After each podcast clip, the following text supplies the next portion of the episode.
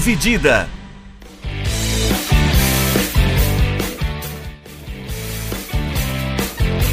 Olá, amigos do podcast Dividida, sejam bem-vindos e sejam bem-vindas a mais um episódio do nosso podcast. Eu sou o Guilherme Milani, dividindo a tela aqui comigo, como sempre, o Vinícius Bringel. Como é que tá, Bringel? E Milani aí, pessoal, beleza? Então, estamos aí, chegando para mais uma semana para a gente bater mais uma bolinha sobre esportes, sobre futebol, né? Essa semana vamos falar bastante de futebol. É... Não aconteceu acho que nada de muito notório, assim, né? No, no, no mundo do futebol, não serão as coisas que a gente vai citar aqui. Então, a gente vai começar falando um pouquinho da convocação da seleção. A seleção brasileira foi convocada essa semana, hoje é quinta, dia 12, eu acho que foi ontem, né? Quarta, dia 11. Isso. A seleção foi convocada pelo técnico seu Adenor Bach Otiti para jogos contra Coreia do Sul e Japão, dia 2 e 6. Ia ter um jogo contra a Argentina, que ia ser disputado na Austrália, é, mas a Argentina cancelou o amistoso. Os caras falaram foda-se. E já era. Então, Porque aquele sabe. jogo da, da eliminatória ainda vai rolar, né? Exatamente, vai, vai precisar rolar. Tá marcado para 22 de setembro, se não estou enganado. O clássico da Visa. Isso. O Anvisão, 22 de setembro, não tem local ainda. Deve ser realizado aqui no Brasil mesmo. É, O Brasil, obviamente, pega a Coreia do Sul na Coreia do Sul e o Japão no Japão. É, Porque eu acho uma coisa curiosa: o Brasil joga em todos os lugares do mundo, menos no Brasil. pra quê, né? Pra quê, né? Se foda. Se é a seleção nacional de, de onde? Se foda, vai jogar no Brasil? brasileiro é o caralho. O negócio é os asiáticos. Os caras do Oriente Médio. O negócio é ganhar dinheiro, né, irmão? Vai jogar em Singapura. Vamos farmar ali, né? É que precisa, né? A coitada da CBF precisa fazer um troco, né? Verdade, eles estão muito necessitados. É, vou passar aqui a lista. Uh, os goleiros: Alisson do Liverpool, Ederson do City e o Everton do Palmeiras. Defensores: Dani Alves do Barcelona, Thiago Silva do Chelsea, Marquinhos do PSG, Danilo e Alexandro da Juventus, Éder Militão do Real Madrid, Alex Telles do United, Guilherme Arana do Atlético Mineiro e Gabriel Magalhães do Arsenal. Meio-campistas: Felipe Coutinho do Aston Villa, Casemiro do Real Madrid, Lucas Paquetá do Lyon, Fabinho do Liverpool, Fred do Manchester United, Bruno Guimarães do Newcastle, Danilo do Palmeiras e os atacantes Neymar do Paris Saint-Germain, Jesus do Manchester City, Richarlison do Everton, Vinícius Júnior do Real Madrid, Rafinha do Leeds, Matheus Cunha do Atlético de Madrid, Rodrigo do Real Madrid e Gabriel Martinelli do Arsenal. 735 atacantes aproximadamente convocou o Tite. Mas é, mostra pra mim essa convocação, me passa a impressão de que a lista do Tite está quase fechada, né? Sim. Assim, alguns nomes ali que ficaram de fora, como que vinham sendo convocados, né? Como o Gabigol, por exemplo, é, perderam espaço. Nessa, acho que a segunda convocação seguida que o Gabigol não é chamado. E a volta do Jesus para mim era até esperada. Mas talvez pinte ali uma dúvida na lateral esquerda, né? Que ele chamou três nomes: o Arana, o Pérez e o Alexandre. E curioso pela convocação do Danilo, né? Sim. É. Tem um pouco. eu- Tem um pouco daquele negócio que várias dessas convocações são recorrentes, então a gente, como você falou, tem alguns desses nomes que a gente sabe que basicamente estão fechados aí para para para ir para a Copa no Catar no fim do ano. Só que alguns desses caras é meio é, dá para ver como o Tite ainda tem um pouco de dúvida, né? Que nem você falou na esquerda. Por que levar três caras na lateral esquerda que tipo você tá testando, dá a impressão de que você tá tentando buscar algo novo. Só que ao mesmo tempo você convoca alguns caras que não faz muito sentido pelo nível que eles estão jogando, ou por, você está convocando pela falta de uma opção. É é meio questionável as decisões do Tite, como a gente sempre fala em toda convocação, né? Sim. Mas é que nem. Eu achei. Que nem você falou do, do Gabriel Jesus, que você esperava que ele voltasse, porque ele fez jogos muito bons é, nessas últimas semanas. Ele foi bem na Premier League em alguns. nas últimas rodadas. Ele meteu quatro gols no jogo, né? Sim, é. Um tempo atrás aí. Fez gol contra o Liverpool, naquele jogo foi 2 a 2 Fez gol é, na Champions. Fez gol na Champions. Então ele era esperado que ele voltasse, por mais que ele nunca rendeu muito bem na seleção brasileira. Era esperado que ele voltasse. O Richardson fez alguns bons jogos pelo Everton nas últimas rodadas, mas o Everton tá numa draga infernal. Acho que vai escapar do rebaixamento, mas o time não tá bem. O Rodrigo cavou a vaga dele por conta dos jogos na Champions, mas eu não sei se ele vai chegar a ponto de ir para a Copa, porque se esses jogos de Champions fazem o cara ter uma vaga garantida na Copa, o que o Anthony fez então para não merecer essa vaga na Copa? Porque ao longo da temporada ele jogou muito mais com o Rodrigo. Sim. Foi muito mais importante para Ajax. Em todas as vezes que ele entrou pela seleção, ele também foi bem. Então não sei se é só um momento ali ou se. É, o, o Anthony parece que não foi convocado porque ele estava voltando de lesão. É. Mas aí eu acho que o Anthony. É, a briga do Anthony, eu achei que o Richarlison tinha perdido mais espaço. Também. O Richardson também demorou um bom tempo sem ser convocado. E, cara, eu gosto bastante do Martinelli, mas eu acho que, puta, entre Rodrigo, a Anthony Martinelli, quem fica de fora é o Martinelli. É um cara bem menos pronto, bem, bem tem bem menos ritmo de, de sei lá, de futebol é. europeu mesmo, não, já que é o parâmetro, né? Ah, eu não sei. Eu gosto bastante do jogo do Martinelli. É que eu acho que sei lá, são diferentes tipos de jogadores. Ele, o Antônio e o Rodrigo. Sim. Acho que cada é. um exerce um tipo diferente de função. É, é que tem que ver exatamente o que o Tite quer, né? Como ele enxerga esse ataque. Tá confirmado o Neymar na esquerda, sem sombra de dúvidas. Até se ele tiver um, uma perna a menos, uma ele vai estar tá na esquerda. Ele vai estar tá na esquerda. Aí você pensa o Vinícius Júnior vai colocar onde? Ele vai ser reserva. Não importa o que ele faça, ele vai ser o reserva.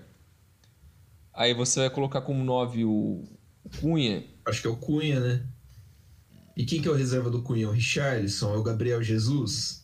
O Richarlison não rendeu de 9 já jogando com o Tite na referência. O Jesus, Jesus, também não. Também não. Só que aí o Jesus, ah, o Jesus joga mais aberto pela ponta direita, mas ali você tem o Rafinha e o próprio Anthony. Sim. Que são o ponta, o, o ponta do pé trocado, né? É. Acho que é até mais favorável. Sim. Dependendo do que o Tite quer. E se você quiser um cara que é mais agudo e menos habilidoso, tem o Rodrigo. Sim. Que também joga na direita.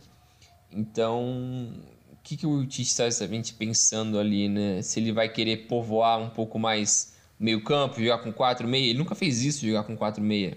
Sempre é. joga nesse 4-3-3. E assim, ele não, e ele não, não me parece muito disposto a abrir mão do Casimiro na frente da zaga, é. dos, dos laterais que não vão subir. Que, assim, a gente falou da dúvida, eu penso que ele tem uma dúvida na esquerda para o reserva do Alexandro. Sim.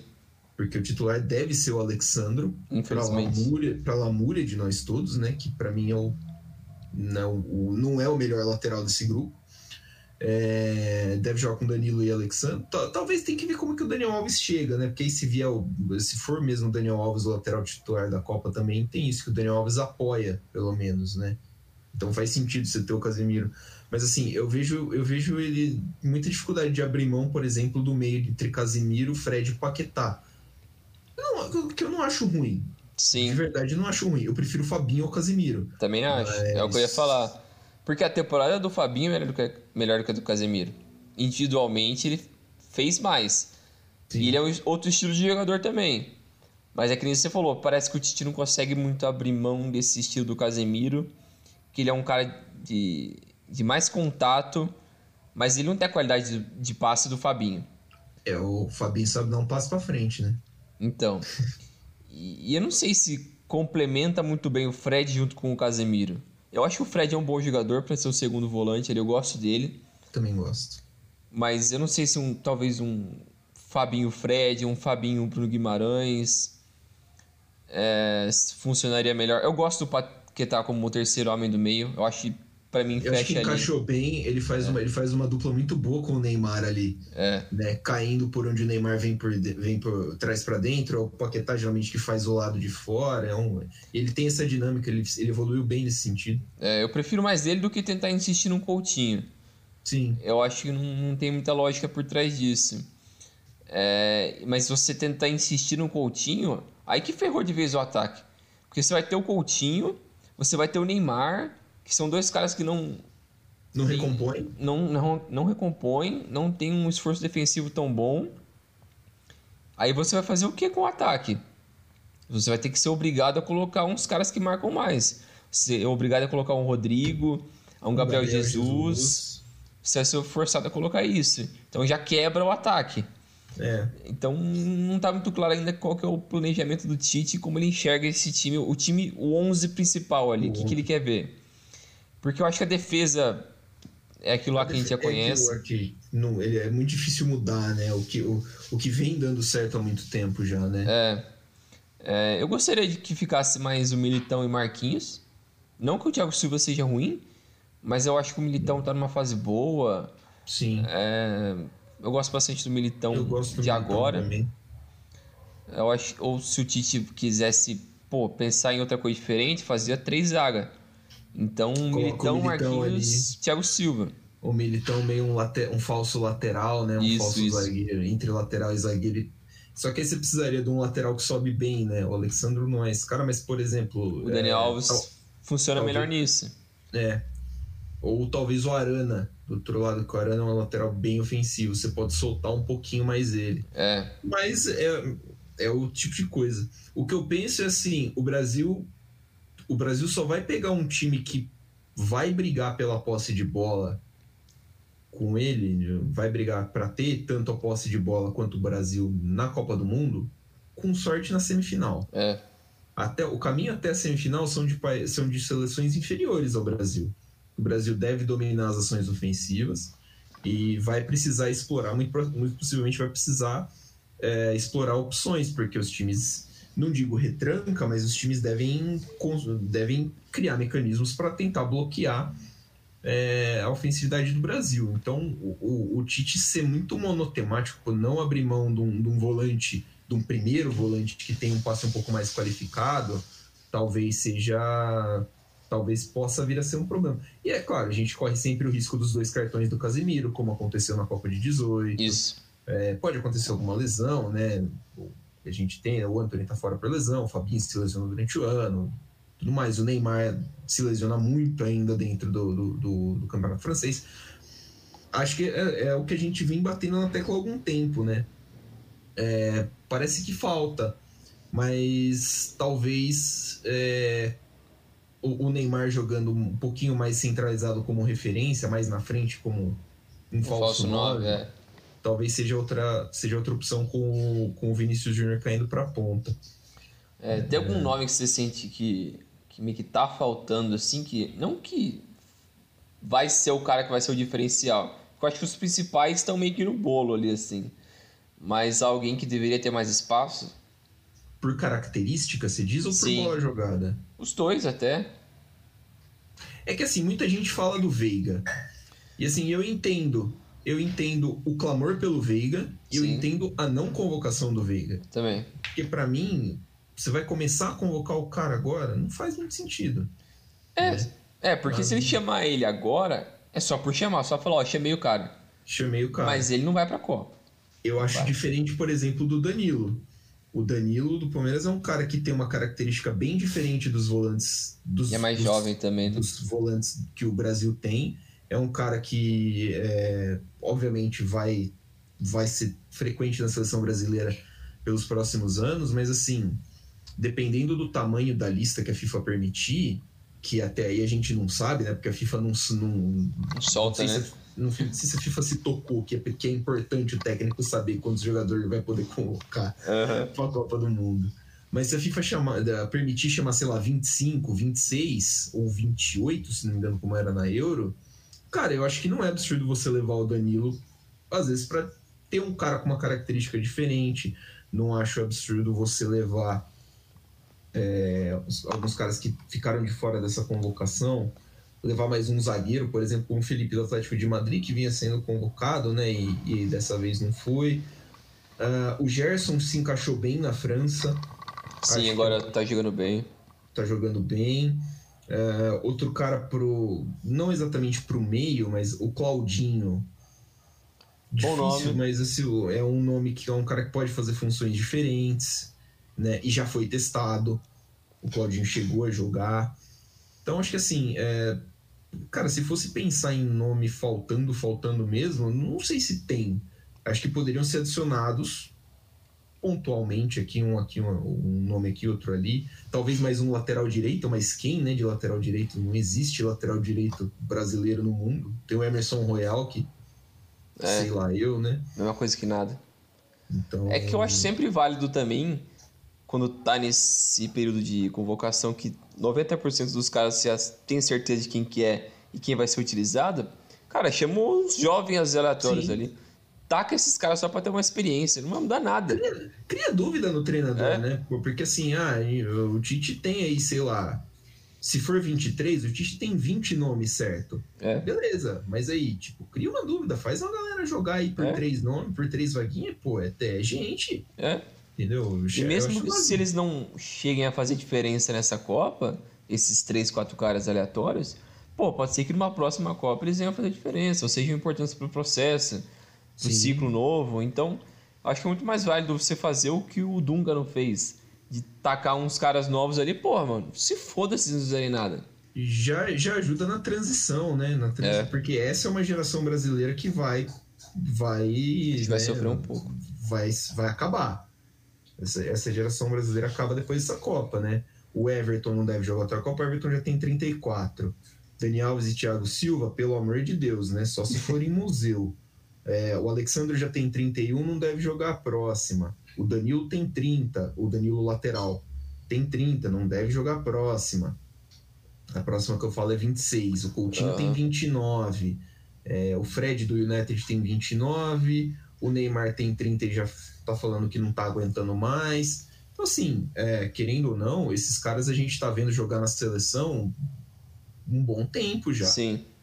É, eu li uma matéria do, do Globo Esporte, acho, citando que a, moça, a molecada do ataque, né, que foi convocada, assim, a galera uh, é uma galera que surgiu pro futebol vendo o Neymar jogar. Uhum. E hoje eles estão jogando do lado do, do Neymar para a seleção e que o, o, o Neymar tá servindo meio que como um, uma referência, um tutor, que é o que o Neymar justamente não teve Neymar foi meio que tacado no fogo, né? Tipo, acabou é. a Copa de 2010 e falou assim: Tó, Neymar, a 10 da seleção é sua, faz teu nome. E, né? E não teve eliminatória e tal. Então, assim, o Neymar não teve essas referências porque as referências técnicas da, que eram para passar o bastão para ele. Acabaram muito cedo, né? Acabaram cedo. É. Então, acho que você convocar essa molecada, por exemplo, nesse período, puta, já daria uma puta mão na roda porque já cria uma casca para eles, né? É, também acho. É que eu não sei se tem algum, algum jovem de muito destaque assim, ou com potencial para ser um grande jogador de seleção que merece que, que tipo tá nesses olhares assim do Tite que merece estar tá numa eventual Copa. Não, de cabeça assim eu não lembro de algum muito jovem. É Cara, não sei, no futebol brasileiro, pelo menos eu não enxergo é, ninguém, é, no, assim. No, no, brasileiro, assim, acho que. É, é, claro, a gente tem alguns, alguns nomes interessantes. O João Gomes, volante do Flamengo, é um cara muito interessante. É um cara que já está sendo pretendido por, por times europeus. Mas eu acho que é cru demais, né? Mas ele é meio cru. Né? Eu acho que é cru. É, é um cara que tá aí faz o quê? Acho que uma temporada. É, tá, ele subiu em definitivo, acho que agora para o Flamengo, final, na temporada passada, mas está ganhando mais tempo agora. É, o Danilo já o Danilo querendo ou não já, já tem dois anos de titular é, no Palmeiras. Uma né? experiência, então, né? E, e, ele faz parte daquela, da, desses dois anos que para mim do Palmeiras que é basicamente uma aberração. Uhum. É, Eu não sei. É. Mas de, de fato é difícil você pensar em jovens, jovens mesmo. Tem caras que estão estourando, caras que o teto é aqui o futebol brasileiro, como é o Gabigol, parece ser o caso do Pedro. Que eu acho que é um cara que podia ser aproveitado pela, pela característica também. Não vejo por que não. É um cara que não tem um. Também vejo assim. o Matheus Cunha, assim, que tenha algo mais parecido, mas não mas acho é, que não custa. Mas é um estilo de jogador que meio que morreu no Brasil. É. Né? Você, é difícil você encontrar. É porque o 9 hoje é muito mais móvel, tem muito mais habilidade. É um cara que consegue exercer muito mais função do que C9 mesmo, assim. Eu acho que o é... futuro é meio que uns caras parecidos com o Gabriel Jesus. Sim. Sim, tipo.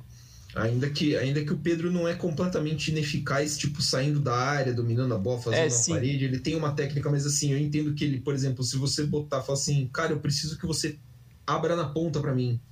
Ele não vai conseguir. Porra, você vai matar o cara, né? É. Você vai descaracterizar totalmente ele. Realmente. É, e olhando esse lado assim, eu acho que não tem algum jovem de muito destaque que mereceria isso, né? Porque, tipo, os lugares onde, onde a gente deveria estar olhando para buscar esses caras seriam os clubes brasileiros que estariam dando oportunidade para esses caras. Mas os grandes clubes brasileiros, tirando o Palmeiras, que tem um ou outro nome ali mais jovem, no caso do Danilo, não sei se tem outro clube brasileiro que fa tá fazendo isso com caras com potencial de talvez buscar uma vaga numa seleção. Acho que tão já não tem. São Paulo não consigo Não lembrar tem. de ninguém. Não, não vejo assim pra- É que assim, a gente pensa. Pô, é claro que tem. é, olhando as convocações antigas, né? é, os, as os chamados recentes. É, tem o Everson, goleiro do Galo, Santos, goleiro do. Hoje goleiro do Flamengo, o Gabriel, goleiro do Grêmio. Mas aqui no Brasil tem o. Bom, o Miranda já foi, né? Léo Ortiz, que é bom zagueiro, mas já tem 26. O Everton Ribeiro já tem 33. É, assim, é uma. Talvez o, o Arthur do Bragantino, o Gabigol do Flamengo, que tá ali na mesma faixa etária. Mas, assim, é, são caras que já não são mais os jovens, mas que possivelmente o teto deles, e de novo, o teto deles é a elite do futebol brasileiro. É, E. E aí, cara, não, sei, porque assim, tem, tem jogadores jovens que tem, você pensa, tem qualidade pra sair, por exemplo, pra ir jogar numa Europa, que é o caminho natural, né, basicamente, porque a gente não consegue pagar os caras aqui. É, mas você fica sempre com aquela pulga atrás da orelha, né? Tipo, e como é que esse cara vai desenvolver lá? Como é que esse cara vai É. ficar lá e, se- e vai ser, vai dar pra contar com ele, né? Então, é. Não sei. Eu acho complicado. Pelo menos no futuro próximo, assim, a gente não enxerga ninguém nos próximos dois, três anos, vai. é, Porque deveria estar minimamente despontando alguém para daqui uns dois, três anos ter um potencial, né? Pelo menos aqui no Brasil. Sim, né? sim, é. Tipo, eu acho que o Brasil sente muita falta de um meio-campista dinâmico, de um meia central. Eu acho que o Brasil não tem isso e a gente tem um déficit gigantesco na formação desse tipo de jogador. Que aqui a gente ou tem volante ou tem meia atacante. Parece que não tem um meio termo. E aí o Bruno Guimarães pode ser esse cara. Eu acho que é um cara que pode fazer bem essa função. É, Variar ele e o Danilo, acho que dá um meio-campo interessante. Mas assim, é questão de teste, né? Tentativa e erro. sim, também acho. Mas, Mas eh, você não pode ficar refém só de dois caras. sim. É, então aí, seleção joga 2 e 6 de junho de 2022, muito provavelmente de madrugada ou de manhãzinha, em horários, né, aquele horário bem gostosinho assim, Uhum. contra Coreia do Sul e Japão. É, vamos pular então agora para o próximo tema, que é o Manchester City, basicamente. Né? O aí. City anunciou essa semana que. Aliás, uma semana meio gloriosa né, para o City. Deu aquela pipocada homérica contra o, o Real Madrid, é uma É, pipocada. Né? Para mim, aquilo lá conf- configura como pipocada. Aí foi lá, desceu o cacete em dois times da Premier League, viu o o Liverpool empatar né, o jogo contra o Tottenham, ficar mais perto do, do título da Premier League dessa temporada, que é basicamente o que sobrou.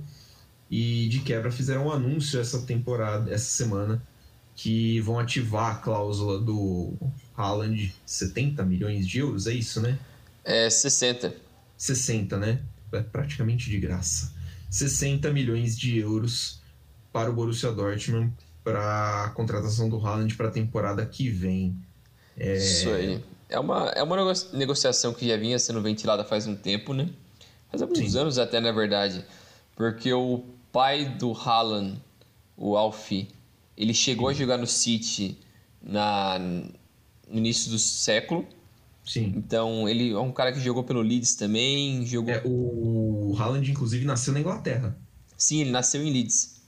Sim. Ele nasceu em Leeds, o pai dele jogou no Leeds, no City No e mais um City. terceiro time na Inglaterra, que eu não lembro agora. É no Coventry, será?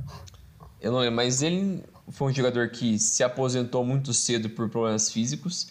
Se não me engano, se aposentou com 31 anos. Só que era um cara de, de seleção nacional e tal. E, e ele tinha essa ligação com, com o City pelo fato do pai dele ter jogado lá. Nottingham Forest é o outro time do, Do Forest. do pai dele. Então já vinha sendo ventilado essa negociação fazia um tempo, né, o interesse pelo menos do City. Só que a briga estava ali com o Real Madrid, com o Barcelona, com até com o próprio Bayern de Munique, chegou a ser ventilado que o Mino Raiola, que é o era o agente, Era o do, agente. do do Haaland, que faleceu também essa semana, semana passada, né? Não, é. Foi semana uns passada. 15 dias. É, o agente dele que também era muito famoso, muito polêmico, o italiano Mino Raiola, por toda a forma como ele trabalhava as suas negociações, como ele conseguia é, o contrato para os seus agenciados. Então, é, ele, durante, se não me engano, a, a intertemporada do ano passado, ele fez, entre aspas, um leilão pelo Haaland, né? Ele foi se encontrar com dirigentes de várias equipes grandes da Europa para apresentar o que, que, que vocês estão dispostos a oferecer pra gente Quanto para vocês estão dispostos a pagar, o né? que que vocês têm aí pra dar pra mim em troca do Haaland? Era basicamente isso. Porque ele também tinha deixado claro que tinha essa cláusula de rescisão com o Borussia Dortmund, que era ventilado que era na casa dos 75 milhões, mas o City pagou 60, então era um valor abaixo do que era especulado nos últimos anos. É, então, um valor muito abaixo para o que você pensa que é o potencial do Haaland, que ele tem tudo para ser, se não o maior jogador da próxima década, um dos maiores. Ele vai Então. brigar firme ali com o Mbappé, acho, É. por, esse, por esse posto. O potencial tá ali, a gente sabe disso. É, então já era esperado que ele ia sair do Dortmund, porque o Dortmund, nos últimos anos principalmente, assim, ele focou mais no trabalho do desenvolvimento de jovens jogadores e depois, basicamente, vender quem tiver ali. Tanto que o Haaland está saindo agora, mas já saiu nos últimos anos o Sancho para o. Manchester United, o Aubameyang foi para o Arsenal, o Pulisic foi para o Chelsea, o Lewandowski saiu de graça, mas saiu para o Bayern, o Götze também saiu para o Bayern, o Hummels também saiu para o Bayern, o Dembélé É, o- foi para o o- Barcelona, O, o Hummels veio do Bayern e voltou pro, pro Dortmund, né? É. Mas foi para lá, né? Pelo Mas- menos né, no que era para ser o auge dele, ele tava com 27 anos. Sim. Então, é, vários jogadores nos últimos anos que tinham muito destaque na equipe do Dortmund e acabaram saindo porque eles queriam outra competitividade, às vezes o projeto que o Dortmund oferecia para eles não era tipo, ó, a gente vai apostar em contratar mais cinco negros na próxima janela. Eles não conseguiam oferecer isso, porque essa não é a ideia do clube. Então, eu acho que era difícil tentar negociar isso com um jogador do, do potencial do Haaland para falar, ó, fica aqui porque nos próximos anos a gente vai ser super competitivo e a gente vai melhorar e a gente vai dar o time para você ser o cara. Então, acho que eles não conseguiam, é, não digo entrar num acordo, mas é, estabelecer um projeto desse. Então, ficou claro que o Haaland ia sair na próxima janela, né? É, a questão, a questão do Dortmund é um pouco assim, é... é... é basicamente o dinheiro. O Dortmund não pode bancar, aliás, ninguém na Bundesliga pode bancar, na Bundesliga pode bancar salário de Premier League, Sim. né? E aí é um é um, um fato meio consumado assim, já que é, o salário que a Premier League paga não dá para competir. Tanto que o Bayern também não É que o Bayern também tem a política de não permitir salários tão Isso. altos, mas a, seria quem pode bancar algo próximo. Mas, por exemplo, o, o presidente acho que do Bayer Leverkusen eh, tinha comentado alguma coisa disso no começo da temporada, quando o Leon Bailey foi pra lá, foi pra Aston. Villa, ex-jogador do, do Bayer Leverkusen, falou assim: olha, os caras me ofereceram 25 milhões de euros. é um valor ok, mas assim, uh, pesou a vontade do jogador por causa do salário. A gente não pode pagar o salário que o Aston Villa tá pagando. É. E aí é que mora o detalhe. É, eu acho curioso o, essa questão da cláusula né, que o Mino Raiola colocou no contrato, porque assim é, é uma cláusula que ela foi feita. A cláusula serve para assim: o cara pagou, já era. Você só vai negociar. Você pagou para o time, ó, agora eu vou negociar com o jogador. Mas é, ela é feita perfeitamente para poucos times do mundo acionarem, né? É. Sim, é, a, ele estava sendo disputado, você citou, né? Real Madrid, Barcelona, às vezes o Bayern de Munique, é, o próprio Manchester City, aí às vezes pode encarar um Manchester United, talvez um Arsenal, PSG talvez ali. um PSG, um Chelsea. Mas assim, é um grupo muito seleto de times que tem dinheiro para bancar a multa rescisória, para bancar as custas que vai ganhar o, escritório, né, de, de, de, coisa, né, do que era Agência, do Raiola, é. é da agência, né? Uh, vi que foi praticamente 20 milhões de euros que estão pagando para a menina lá brasileira advogada que agora está cuidando do. Eu tinha lido que era 40, mas. Era pode ser, 40? Pelo que eu li, era 40. É, é, piorou, né? Eu tinha lido errado, então. É, então, assim, só aí são 100 milhões de euros, né, cara? Fora o que você vai negociar, porque o salário do Haaland não vai ser baixo, vai ter luva, vai ter bônus pra cacete, é, premiação, essas coisas. Então, assim, é, eu acho curioso a gente ver como o futebol tá, tá, tá virando um clubinho muito exclusivo. É. Como cada vez mais os melhores jogadores são todos indo para os mesmos times. Por um lado, não deixa de ser interessante você ver tipo, um monte de cara foda jogando junto. Mas por outro lado, é, porra, é meio triste assim você perceber que, cara, é, é, sabe, não tem uma diversidade muito grande. É, você tinha falado do Alf, para quem já viu vídeos do Roy King, tem um vídeo do Roy King acertando a voadora num cara de azul, no joelho de um cara de azul. É, É esse cara, é, É. o pai do Haaland. É, é basicamente a lesão que acabou com a carreira do pai do Haaland. O Arquini é um cara muito carinhoso, né? Um cara muito bem. É um gentleman, né? É um, é um lord em campo. Eu até contar a história que depois eu vou voltar dela. Porque hoje eu tava vendo uma entrevista que o que o Gary Neville tava fazendo com o Piquet, que é algo que eu falei com o Milan antes, depois a gente vai mencionar daqui a pouco. Mas foi engraçado uma hora porque o Gary Neville tava falando, pô, quando você chegou no vestiário do, do Manchester United ali com 17, 18 anos, o que, que foi a sua primeira impressão ali do, do Keane? Ele falou, mano, eu morria de medo do Keane. Uma vez eu encontrei ele, sei lá, uns sete anos depois, num jogo da Champions League contra o Celtic, ele jogando pelo Barcelona contra o Celtic, e o Roy Keane tava trabalhando pela Sky em algum jogo, assim, comentando. Aí ele viu o Arkin e, foi, e o Arkin veio na direção dele pra comentar ele. Aí ele se sentiu como se ele tivesse 17 anos. Ele falou, puta que pariu, nossa, encontrei o Arkin de novo, fudeu. Ele começou a tremer, morrendo de medo só de lembrar da sensação de quando ele conheceu o Arkin pela primeira vez. Você tem noção. O cara era muito louco. Imagina a loucura, né? O Rekin, o Rekin era puxado, cara. Você tá maluco. O cara. O Raiz. Era um cara bem raiz. Era o, o famoso carniceiro É, no, no mundo do futebol. É, então é ele, no caso, o cara que toma aquela voadora. É, sobre encaixe, né, você tinha falado, a gente fala- passou pelo contrato, tudo valores e tal, encaixe. Chegou o 9, né? Que assim, parece que faltava pro, pro Manchester City, né?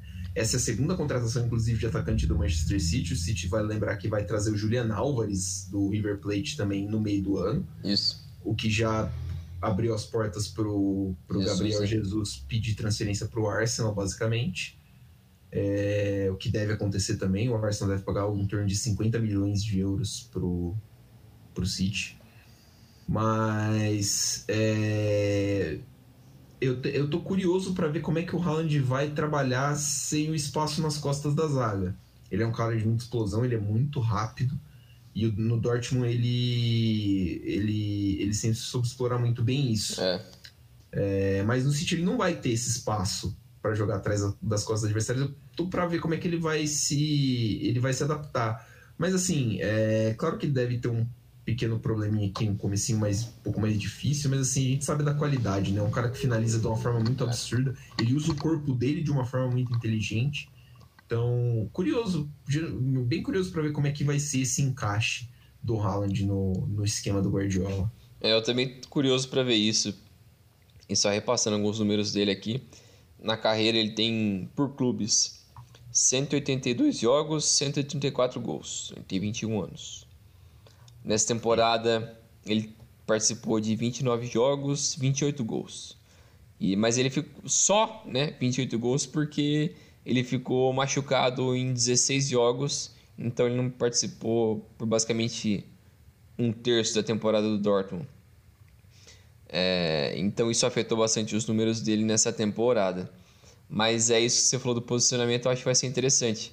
Porque o único centroavante real, assim, do City nessa temporada é o Jesus. Porque o resto são meias. Alguns caras que jogaram como falso 9, como Phil Foden, o De Bruyne. E eu já vi também o. O, o Bernardo já fez um pouco isso o também. Bernardo, isso. É, porque o City gosta de ter mais essa movimentação. Mais Jesus, de fora né, da área do que dentro. É, e o Jesus, como a gente falou antes, é, conseguiu ter bons momentos nas últimas rodadas, nos últimos meses. Voltou a jogar bem. É, porque ele nunca foi, desde que ele chegou do Palmeiras é, no Manchester City, nunca foi titular indiscutível por algum período, assim, um longo período, uns dois, três meses. Ele nunca foi isso. Sim. Jogava alguns jogos, começava outros, entrava no fim de outros, mas principalmente porque tinha o Agüero. Aí, a partir do momento que o Agüero começou a ter os seus problemas físicos, né? Que foi de uns três anos para cá, é, isso, isso, afetou bastante ele, mas o Jesus nunca conseguiu ser isso, porque ele não é o Agüero. O estilo de jogo dele não é igual ao do Agüero. E tecnicamente, acho que pra mim ele tá bem aquém do Agüero também. Também. É, por isso que eu acho que foi importante pro City ver essa oportunidade no Haaland e abraçar. Porque é um cara que tem uma identificação já com o clube e ele tem o potencial para ser um superstar. Ele tem o potencial para talvez ele vai conseguir suprir esses gols que o que o Agüero conseguia ou ele ser mais que isso, não sei, porque como você falou, no Dortmund ele tinha um, um esquema que favorecia muito ele, que era essa explosão. O espaço no contra-ataque para ele correr feito um maluco e tancar um ou dois caras no máximo e meter uma porrada explosiva. Era isso que ele conseguia fazer. E no, Dort, e no City vai ser diferente, né? Vai ser ficar de costas para a zaga, vai ser trabalhar bastante dentro da área, sair da área. os zagueiros de Premier League também, é. semana sim, semana também, porque os caras ali é, é contato direto, né? Muito físico, o, a marcação também. E também ver como ele vai ser para sair da área e ajudar na criação, que é coisa que na Premier League precisa fazer isso bastante. E o Guardiola cobra muito isso. Isso. O Agüero sempre foi muito bom nisso. O Firmino no Liverpool soube fazer isso muito bem por um bom tempo. É... Então, o Havertz faz isso muito bem no Chelsea também, apesar de não ser um 9-9, mas ele quando ele joga ele, como 9, ele, ele, faz essa função de abrir mais espaço. É... Então não sei como o Haaland vai trabalhar com isso. E também ele não é um cara que sempre jogou exercendo uma função de pressão. Ele nunca foi um cara de pressionar demais é, na hora de defender, né? Então tem que ver como ele vai desenvolver nesse time do City. Eu tenho certeza que ele vai ser bem sucedido, só que eu não acho que vai ter aquele impacto imediato que a gente está todo mundo esperando. Acho que na primeira temporada ele vai fazer uns seus 25, 30 gols. Mas é isso aí. Aí depois pode ser que é. nas próximas ele consiga fazer, sei lá, 40, 50, não sei. Eu acho que ele vai ter um impacto. É, é, eu concordo com isso aí que você falou do impacto, principalmente, que uh, eu acho que ele faz até um pouquinho menos de gols. É, porque imagino que o Guardiola não vai querer colocar. O Guardiola tem uma tendência num.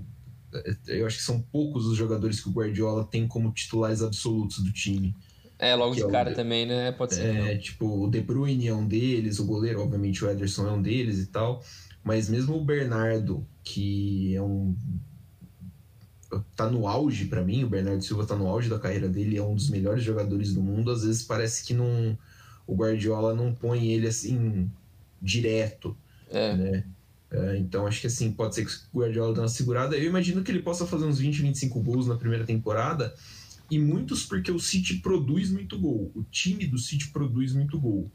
É, a partir Sim. da segunda temporada, acho que a gente vai poder avaliar de uma forma mais real o impacto que ele vai ter. E aí, a, a depender da adaptação dele, que eu imagino que seja boa pra caramba, né? Imagino que, não, ele, apesar da dificuldade do começo, ele vai conseguir se adaptar.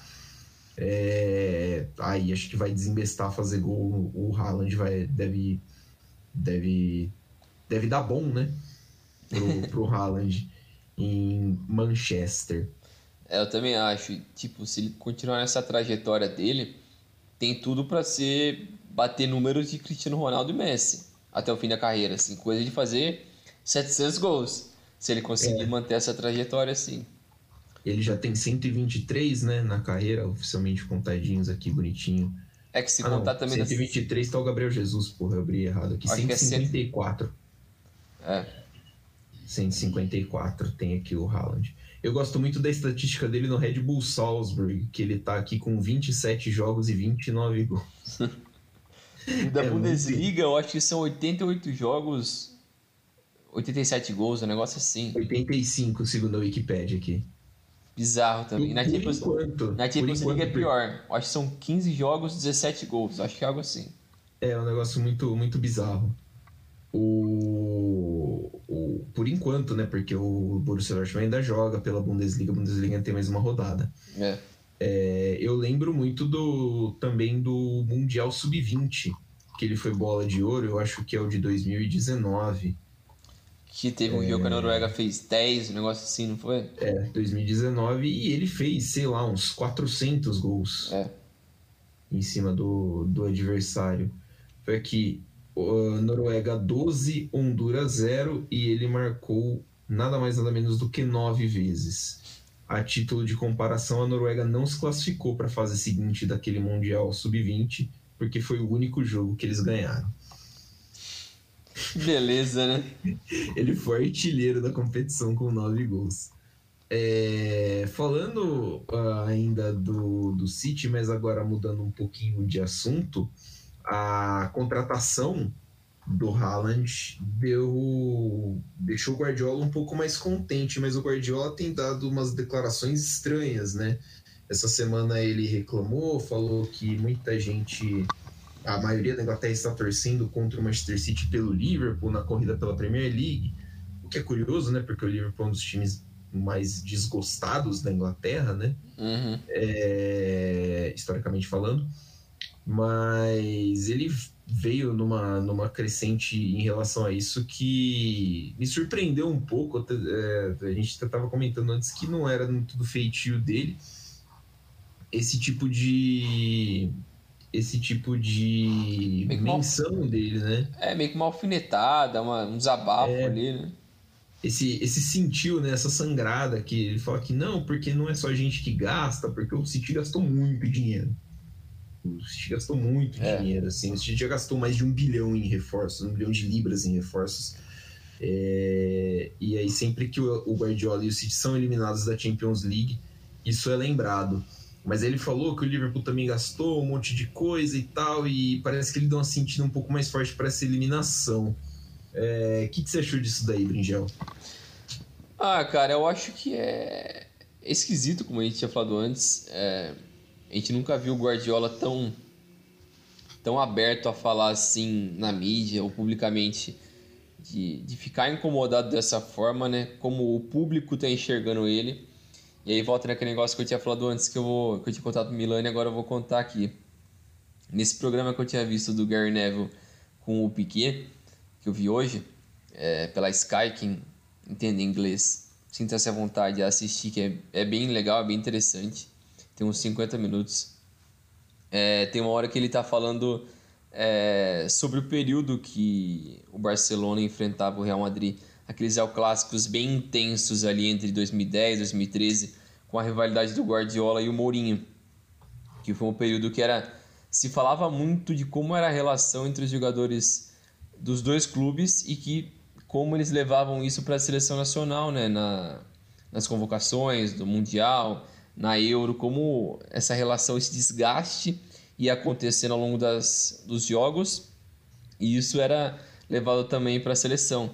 E isso incomodava muito eles, porque eles. É, ele até menciona uma, um fato que uma vez ele, tipo, ele era muito próximo do Cacilhas. Uma vez ele chegou na seleção assim, ele foi dar um abraço no Cacilhas. E aí, Cacilhas, não sei o que tem. Ele olhou pra cara dele, não falou nada e foi embora. Ele falou, porra, mano, achei que você era meu amigo. Ele ficou puto, falou, caramba, mano, como assim? Que esses conflitos é, nos clássicos estavam ficando tão pesados que isso estava incomodando é, os jogadores. E, e voltando pro clube, isso é, sempre em semana de, de jogos, de clássicos, sempre o que mais acabavam falando na mídia na Espanha nesse período eram sobre coisas extra-campo. Sobre o que o Mourinho disse, sobre o que o jogador tal fez, sobre atitude de não sei quem, sobre o que é, pode se esperar do comportamento de tal cara, de, da seleção. Eles nunca falavam sobre o campo mesmo, sobre a bola, sobre o jogo mesmo. Isso incomodava o Guardiola. E o Piquet cita que uma das coisas que ele sentiu que mais incomodavam o Guardiola, que foram os principais foi talvez o principal, um dos principais motivos que levaram o Guardiola embora de Barcelona, foi justamente isso. Foi esse incômodo dele de do ambiente em volta do futebol, da mídia, dos torcedores focarem tanto em querer ficar falando de coisas extra-campo. Coisas que não envolvem o futebol mesmo, do que como a equipe performou, o que eles fizeram. Ele, isso incomodava ele profundamente e Piquet disse que é uma das coisas que mais chateou ele. Tanto que volta nessa história que o Milani contou é, no começo disso, que é estranho ver o Guardiola incomodado com isso. Eu acho que linkando essas duas histórias faz sentido. Porque ele é um cara que ele quer ser criticado pelo que acontece dentro do campo, não pelo que acontece fora. Não importa se o time dele gastou 10 bilhões ele quer saber se o time dele tá jogando bem ou não. Gastou 10 bilhões? Gastou, mas tá jogando bem, não tá? Ele quer que, pô, fez sentido, beleza, tá jogando bem. Ganhar tudo, ninguém vai ganhar tudo. Mas tá jogando bem, isso que importa na cabeça dele, né? Então, ter essas críticas do, pô, gastou, mas não ganhou? Pô, mas como assim? Mas a gente tá ganhando outras coisas, mas a gente tá jogando bem. Então, na cabeça dele não, não, não tem muito esse sentido, essa crítica que o pessoal faz. E, e eu acho que ele foi para uma defensiva ali assim, que não é muito característico dele, né? É, é meio estranho, mas. E até essa semana ele e o Klopp meio que deram umas alfinetadas um no outro, meio esquisito. Coisa que antes do clássico. Do clássico, né? É, do jogo. É. É, algumas semanas atrás, que foi o 2 a 2 no Etihad. Eles se elogiaram toda hora e tal, falando como gostavam do outro, como um é, empurrava o outro a ser melhor e tal. E as, nessa última semana foi meio esquisito, um meio que cutucando o outro, como gastou, é, como não tem título. A história do, do City não, não tem nada antes de 2009, umas coisas assim. Então... É, começou com o, Guardiola falando que o, ah, o Liverpool tem tradição e tal, mas eles ganharam uma Premier League em 30 anos, é. né? Um negócio meio assim, né? É, aí começou um cutucar o outro. Mas, e que, tipo, é algo que dá pra gente falar depois é quais são os maiores clubes europeus, porque a gente dá pra tentar achar justificativas, assim. Sim. Porque para mim, o Liverpool é o maior clube inglês. E não tem nenhuma dúvida, para mim. Historicamente é o maior clube inglês. É, eu acho que é uma briga muito, muito honesta ali com o Manchester United. Sim, mas eu acho que como o âmbito europeu do Liverpool é, mais, é, mu mais é muito mais bem sucedido que o do, do United, acho que tem um peso maior nisso.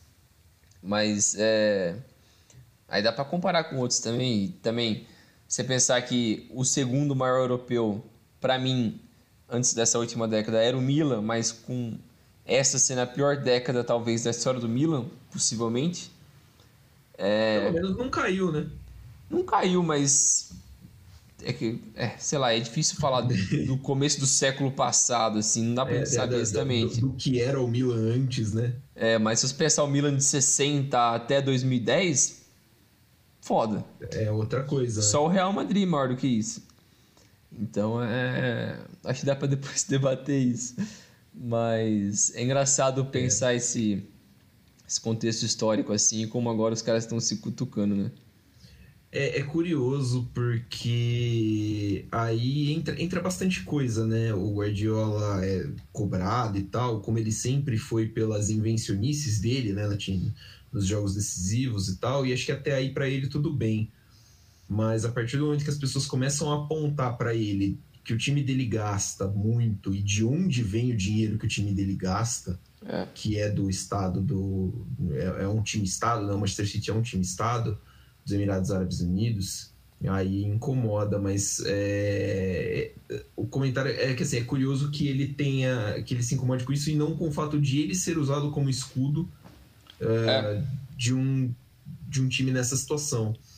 É, e assim, mesmo que, mesmo por causa disso, a gente tem uma tendência a, a, a, olhar, tipo, além dessa, dessa, desse financiamento do Manchester City, porque os times do, do Guardiola são, são agradáveis até de ver jogar. Tem gente que não gosta, claro, mas não dá pra você falar que o time do City joga mal, não dá Sim. pra você falar que o Guardiola não entrega o que ele promete, né? É, claro que ele quer ser campeão, mas assim, é, se um dia algum técnico chegar para você e falar, não, tem, pode acreditar que eu tenho, te dou a garantia que nós vamos ser campeão. É mentira. E ninguém pode é. garantir nada. Então, assim, é, acho que essa sangrada do Guardiola, assim, essa, essa, esse ataque, né? Falar do, do, do Liverpool e tal, é, mostra um pouquinho também que ele tá. Ele tá. É, é, acho que ele foi afetado um pouquinho por essa derrota do, do Real Madrid. Porque foi o jogo que ele fez tudo certo. Foi o jogo é. que, tipo, porra, esse não foi culpa minha. Ele não cacete. foi pro professor Pardal, né, nessa vez. É, ele não foi. Tipo, cacete, o que, que eu preciso fazer, meu?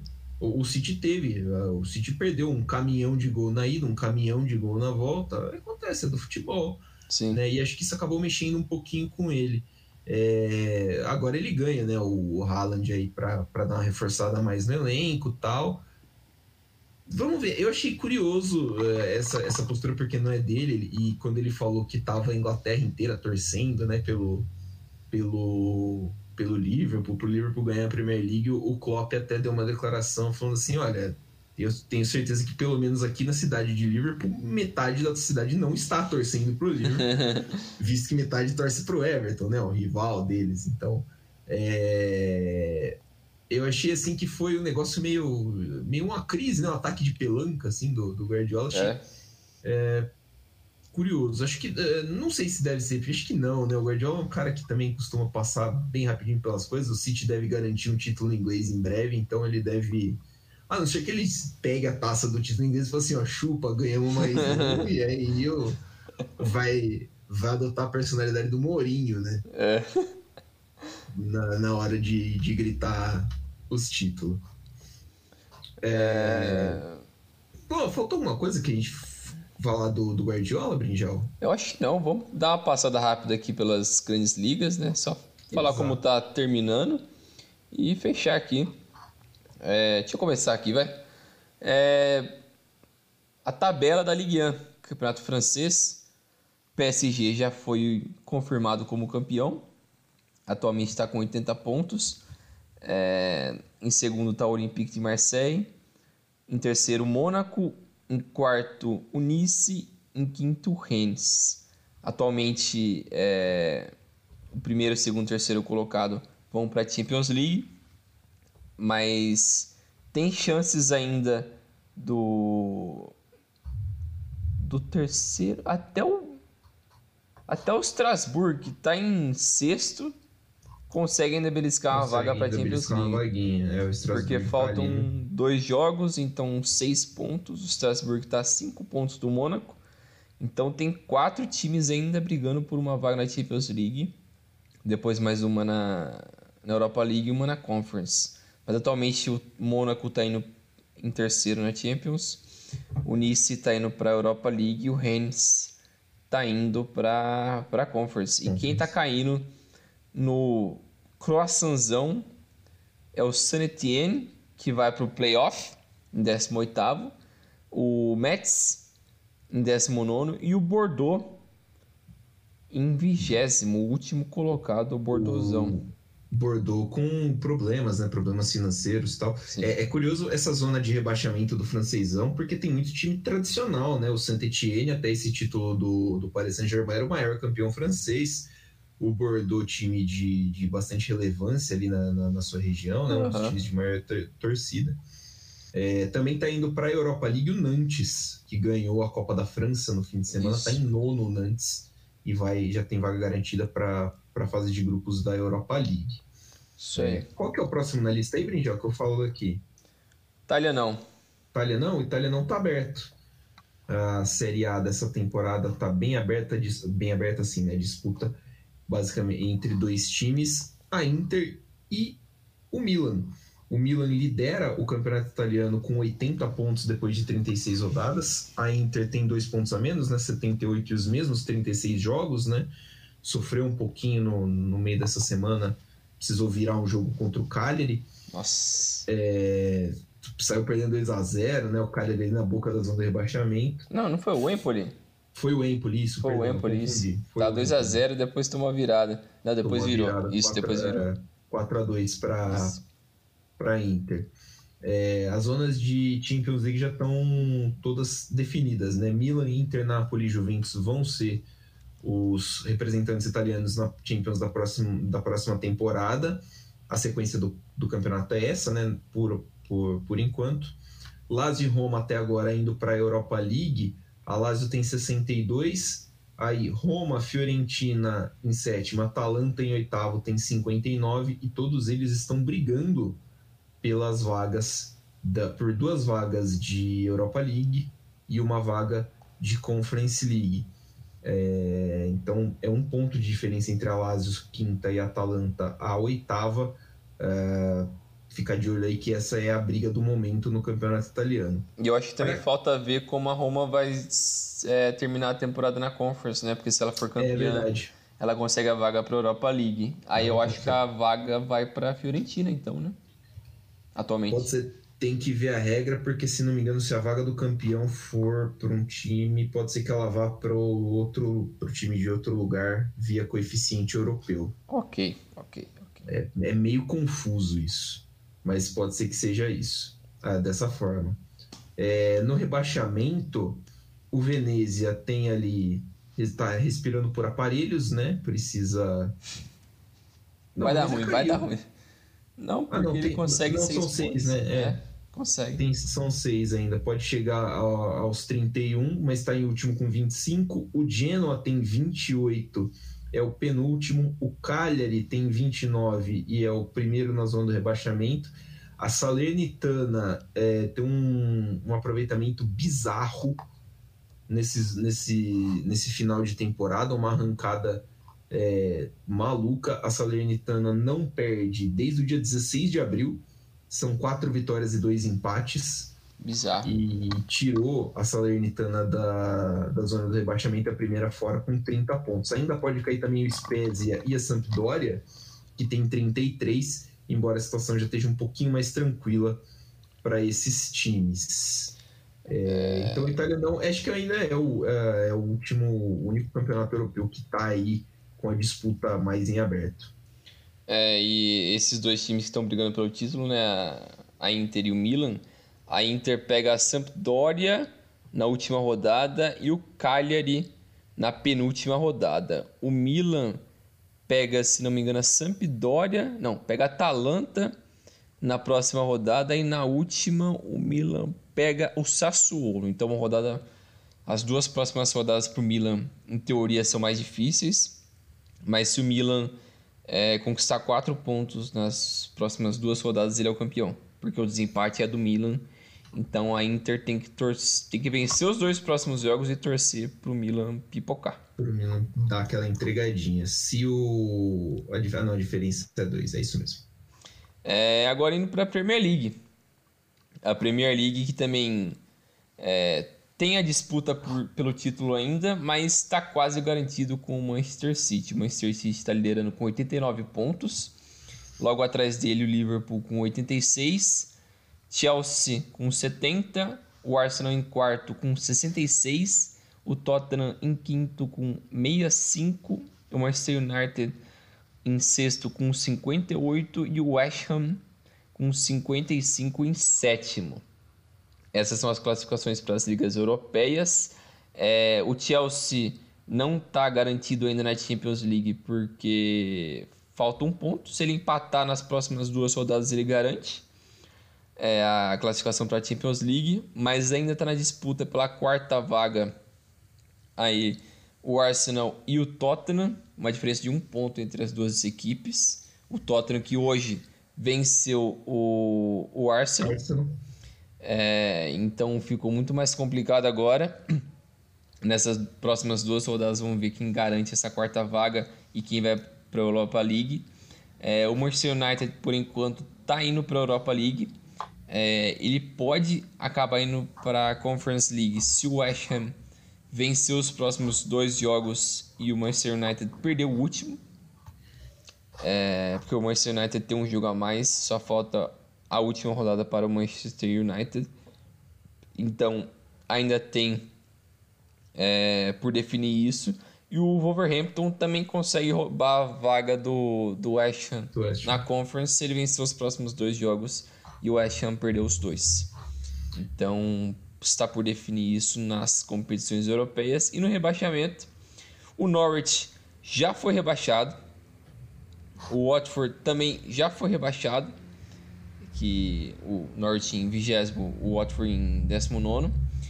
E a briga pela última é, vaga do rebaixamento está entre o Leeds, que atualmente está em 18 com 34 pontos. O Burnley também com 34 pontos em 17 E um jogo a menos. E um jogo a menos. O Everton também tem um jogo a menos, tem 36 pontos. E, e é isso aí. E acho que é isso. É, porque o Leeds. É, o Leeds não consegue passar do Southampton, que está em 15. Então são essas três equipes brigando para ver quem vai cair é, nessa, nessa última posição ali da, do rebaixamento da Premier League. Atualmente o Leeds que está caindo e provavelmente vai ser ele que vai cair mesmo, né? Porque é, falta o... só mais dois jogos, as outras duas equipes têm mais três jogos ainda por fazer. Mas os confrontos são bem cruzados, assim, né? Entre essas as equipes que estão brigando por, por alguma coisa ainda na Premier League. O Leeds pega o Brighton em casa e o Brentford fora na última rodada, mas o Everton tem três jogos. O Everton recebe o Brentford, recebe o Crystal Palace e visita o Arsenal. O Burnley visita o Tottenham, visita o Aston Villa e recebe o Newcastle. Acho que pro, pro Burnley tá, tá, tá um pouquinho mais pesada essa essa essa tabela, essa, né, sequência de jogos. O Burnley que demitiu o Sandaich, né, alguns, alguns, algumas semanas atrás. O Sandaich que tinha mais de 10 anos de cargo. O cara caiu com o time, voltou com o time. Os caras mandaram ele embora faltando, sei lá, 6, 7 rodadas pro final da, da temporada. É, Achei sacanagem. é, eu acho que quem tá mais ferrado nisso é o Leeds, porque ele perdeu os últimos três jogos, né? É, tem então ele tá numa é. sequência pior sequência do Leeds é bem ruim também, isso é, é verdade. Mas. É. Mas na parte. Veremos. Na parte, é, na parte de cima da tabela, o, a gente tem a briga pela Champions entre Arsenal e Tottenham. O Tottenham, uh, como a gente falou, recebe o Burnley e depois visita o já rebaixado Norwich. E o Arsenal é, visita o Newcastle e depois recebe o Everton. O Everton ainda meio que brigando pelo, pelo para não cair, né? Então o Arsenal com dois confrontos aí meio meio puxados. O Manchester United tem só mais um jogo para fazer que é contra o Crystal Palace fora e o West Ham tem mais dois jogos a fazer. Manchester City em casa e Brighton fora de casa. O Brighton que não briga por nada, né? Tá ali na nona posição, mas um top 10 ali pro Brighton, quase garantido uh, mas que vem aí uh, de um cacete federal, um 4 a 0 muito bonito em cima do Manchester United, do Cristiano Ronaldo. Isso aí. É... Falar um pouquinho do alemãozão, agora que também está praticamente definido. Isso. É... O Bayern de Munique foi campeão, segundo uhum. sem muitas novidades, né? Falta uma uma rodada só para acabar. O Bayern de Munique foi campeão com 76 pontos até agora, né? Tem mais três em, em, em, disputa. O Dortmund é o segundo colocado, ficou em segundo com 66. por enquanto está com 66. O Bayer Leverkusen é o terceiro colocado, vai terminar em terceiro. 61 pontos para o time de Leverkusen. A briga pela última vaga da Champions está entre o Leipzig com 57, Freiburg 55 e Union Berlin ainda podendo chegar com 54. O Union Berlin está ali, é, temporadaça do Union Berlin, Sim. semifinal de Copa da Alemanha, sexta, sexta posição dentro do, do campeonato alemão. Atualmente está indo pro para a Conference League, é, mas ainda pode ir para a Europa League ou para Champions, né? É. Na briga lá por baixo, o Greuther Fürth já caiu para a segunda divisão, tem 18 pontos. O Arminia Bielefeld está garantido pelo menos no playoff do, do da, da, disputa com o time da, da, segunda divisão, né? É o 17 tem 27 pontos, o 16 e time que está para jogar o playoff do rebaixamento. Hoje é o Stuttgart que tem 30, ainda pode ser o Hertha Berlim que tem 33. É, então o Hertha, o Stuttgart ou Arminia vão jogar essa esse playoff e um deles vai cair. O Hertha não pode cair direto, né? Só Stuttgart ou Arminia podem cair de forma de forma direta. O Colônia é o sétimo colocado, tem 52 pontos e vai jogar pelo menos a Conference League. Isso. Isso acontece porque Leipzig e Freiburg fazem a final da Copa da Alemanha. O vencedor ganha uma vaga direta para a uh, Europa League. É, para a Europa League. E aí, como o Freiburg atualmente é o dono da vaga para a fase de grupos da Europa League, essa vaga, pelo coeficiente alemão, essa vaga fica dentro da Alemanha. E aí pode favorecer o, o Union Berlin aí para a Europa League e o Colônia aí para Conference League. É, é isso, né? É, é isso aí. Eu acho que é basicamente o que a gente já esperava. Interessante é, também notar que o Eintracht Frankfurt, que é finalista da Europa League, está em 12 no Campeonato Alemão. Sim, temporada muito irregular no Campeonato muito Alemão. Muito irregular.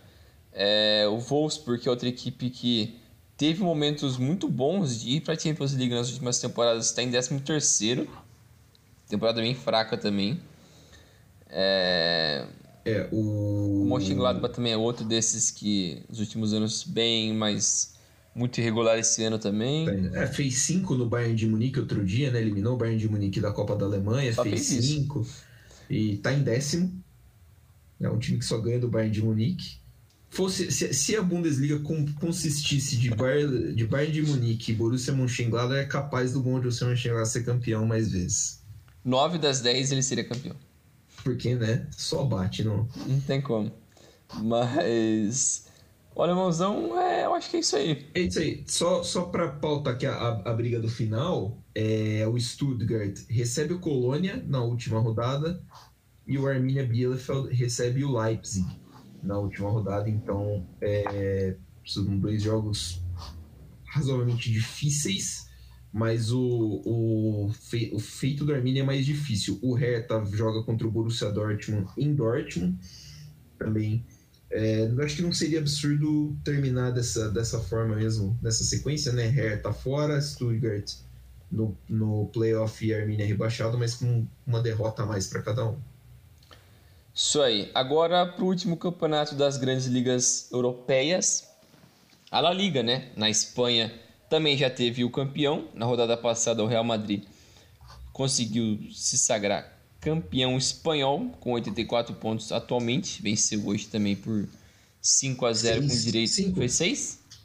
Eu acho que foi 5.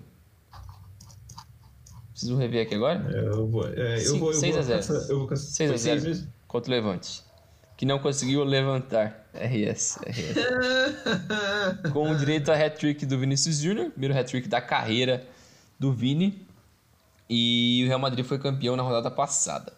Em segundo colocado está o Barcelona com 72 pontos. O Atlético de Madrid e o Sevilha completam é, as quatro equipes que estão indo para a Champions League. É, Real Madrid, Barcelona e Atlético já estão garantidos na Champions League. Falta só decidir a última vaga que vai ser ou do Sevilha ou do Betis. O Sevilha com 66 pontos atualmente e o Betis com 61. Então o Betis se vencer os dois jogos e o Sevilha não ganhar de ninguém, o, o Betis passa e se classifica, que seria muito bacana é, para consagrar essa temporada incrível do Betis, que foi campeão da Copa do Rei nessa temporada. Boa Uma história muito, muito bacana. Muito a Real Sociedade está em sexto colocado, então atualmente ela está indo para a Conference League, mas ela pode roubar essa vaga da, da Europa League do Betis. E também é, o Villarreal. O Villarreal também consegue roubar alguma dessas duas vagas para as competições europeias, seja do Betis ou do Villarreal, ou da Real Sociedade. Porque o Villarreal está com 56 pontos, 5 atrás do Betis, que está indo para a Europa League. Então, essas três equipes ali ainda podem mudar de posição. É, na briga pelo rebaixamento, é, não está definido ainda quem foi rebaixado. Só o Cádiz. Só o Levante, que caiu hoje então. É, o Levante com 29 pontos em último colocado. O Alavés em penúltimo com 31 pontos. E o Mallorca é, em 18 com 33 pontos. O Cadiz tá, tá na beirada ali da zona de rebaixamento com 35 pontos, mas ainda pode ser ultrapassado, seja pelo Alavés ou pelo Mallorca, porque faltam ainda duas rodadas, nessas duas rodadas esses seis pontos ali podem fazer o qualquer um desses três é, mudar de posição. Então é, é, uma, é um finzinho de temporada meio melancólico ali para o Alavés, que já teve alguns bons momentos nas últimas temporadas. É, também acho que vale a pena é, lembrar, olhar né, para o Valência, que fez uma temporada muito ruim. Valência em décimo colocado. É, o Celta também, que teve uma temporada muito boa no ano passado, caiu bem, está em décimo primeiro.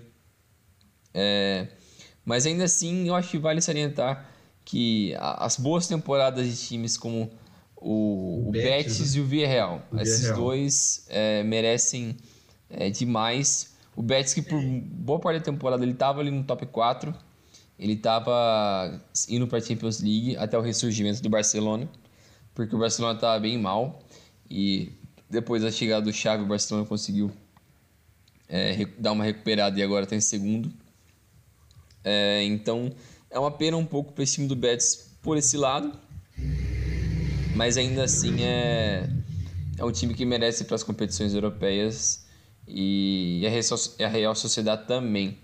A Real Sociedade passou também um tempinho brigando ali em cima, né? Também estava no top Sim. 4 durante um tempo, né? Sim. Do, o Sevilha deu uma, deu uma bubeada no começo da temporada, depois da, das quedas na Copa do Rei e na, na Europa League também ficou. Também conseguiu. Na Champions, né? Isso. Não, Europa League. Europa League. O Sevilha foi o jogo Europa League depois. É, e na, na próxima rodada, o Alavés, que está na zona de rebaixamento, pega o Levante, que é o último, então uma boa oportunidade de levantar, de levantar e tentar afundar seja o Mallorca ou o Cadiz. É, o Mallorca pega o Raio é, e o Cadiz pega o Real Madrid, então ferrou. É. Ou não, né? Porque o Real vai estar tá pensando na final da Champions League, então pode ser que seja um time Real reservado. Madrid já de ressaca é pode ser mais acessível. E o Alavés e o Cadiz se enfrentam confronto direto na última rodada. Bom, hein? Última rodada, Alavés e Cadiz. Confronto complicado. E o, e o Mallorca pegou o Sassuna na última rodada. Então. É, é, o que, é o que a gente mais gosta de ver, né? Confronto de time ruim valendo rebaixamento na última rodada do campeonato. Cara, eu acho que tem tudo para o Alavés sair desse buraco. Porque ele Cara, pega um confronto direto e depois ele pega o Levante, que tá na merda. Ali. Então, olha. É.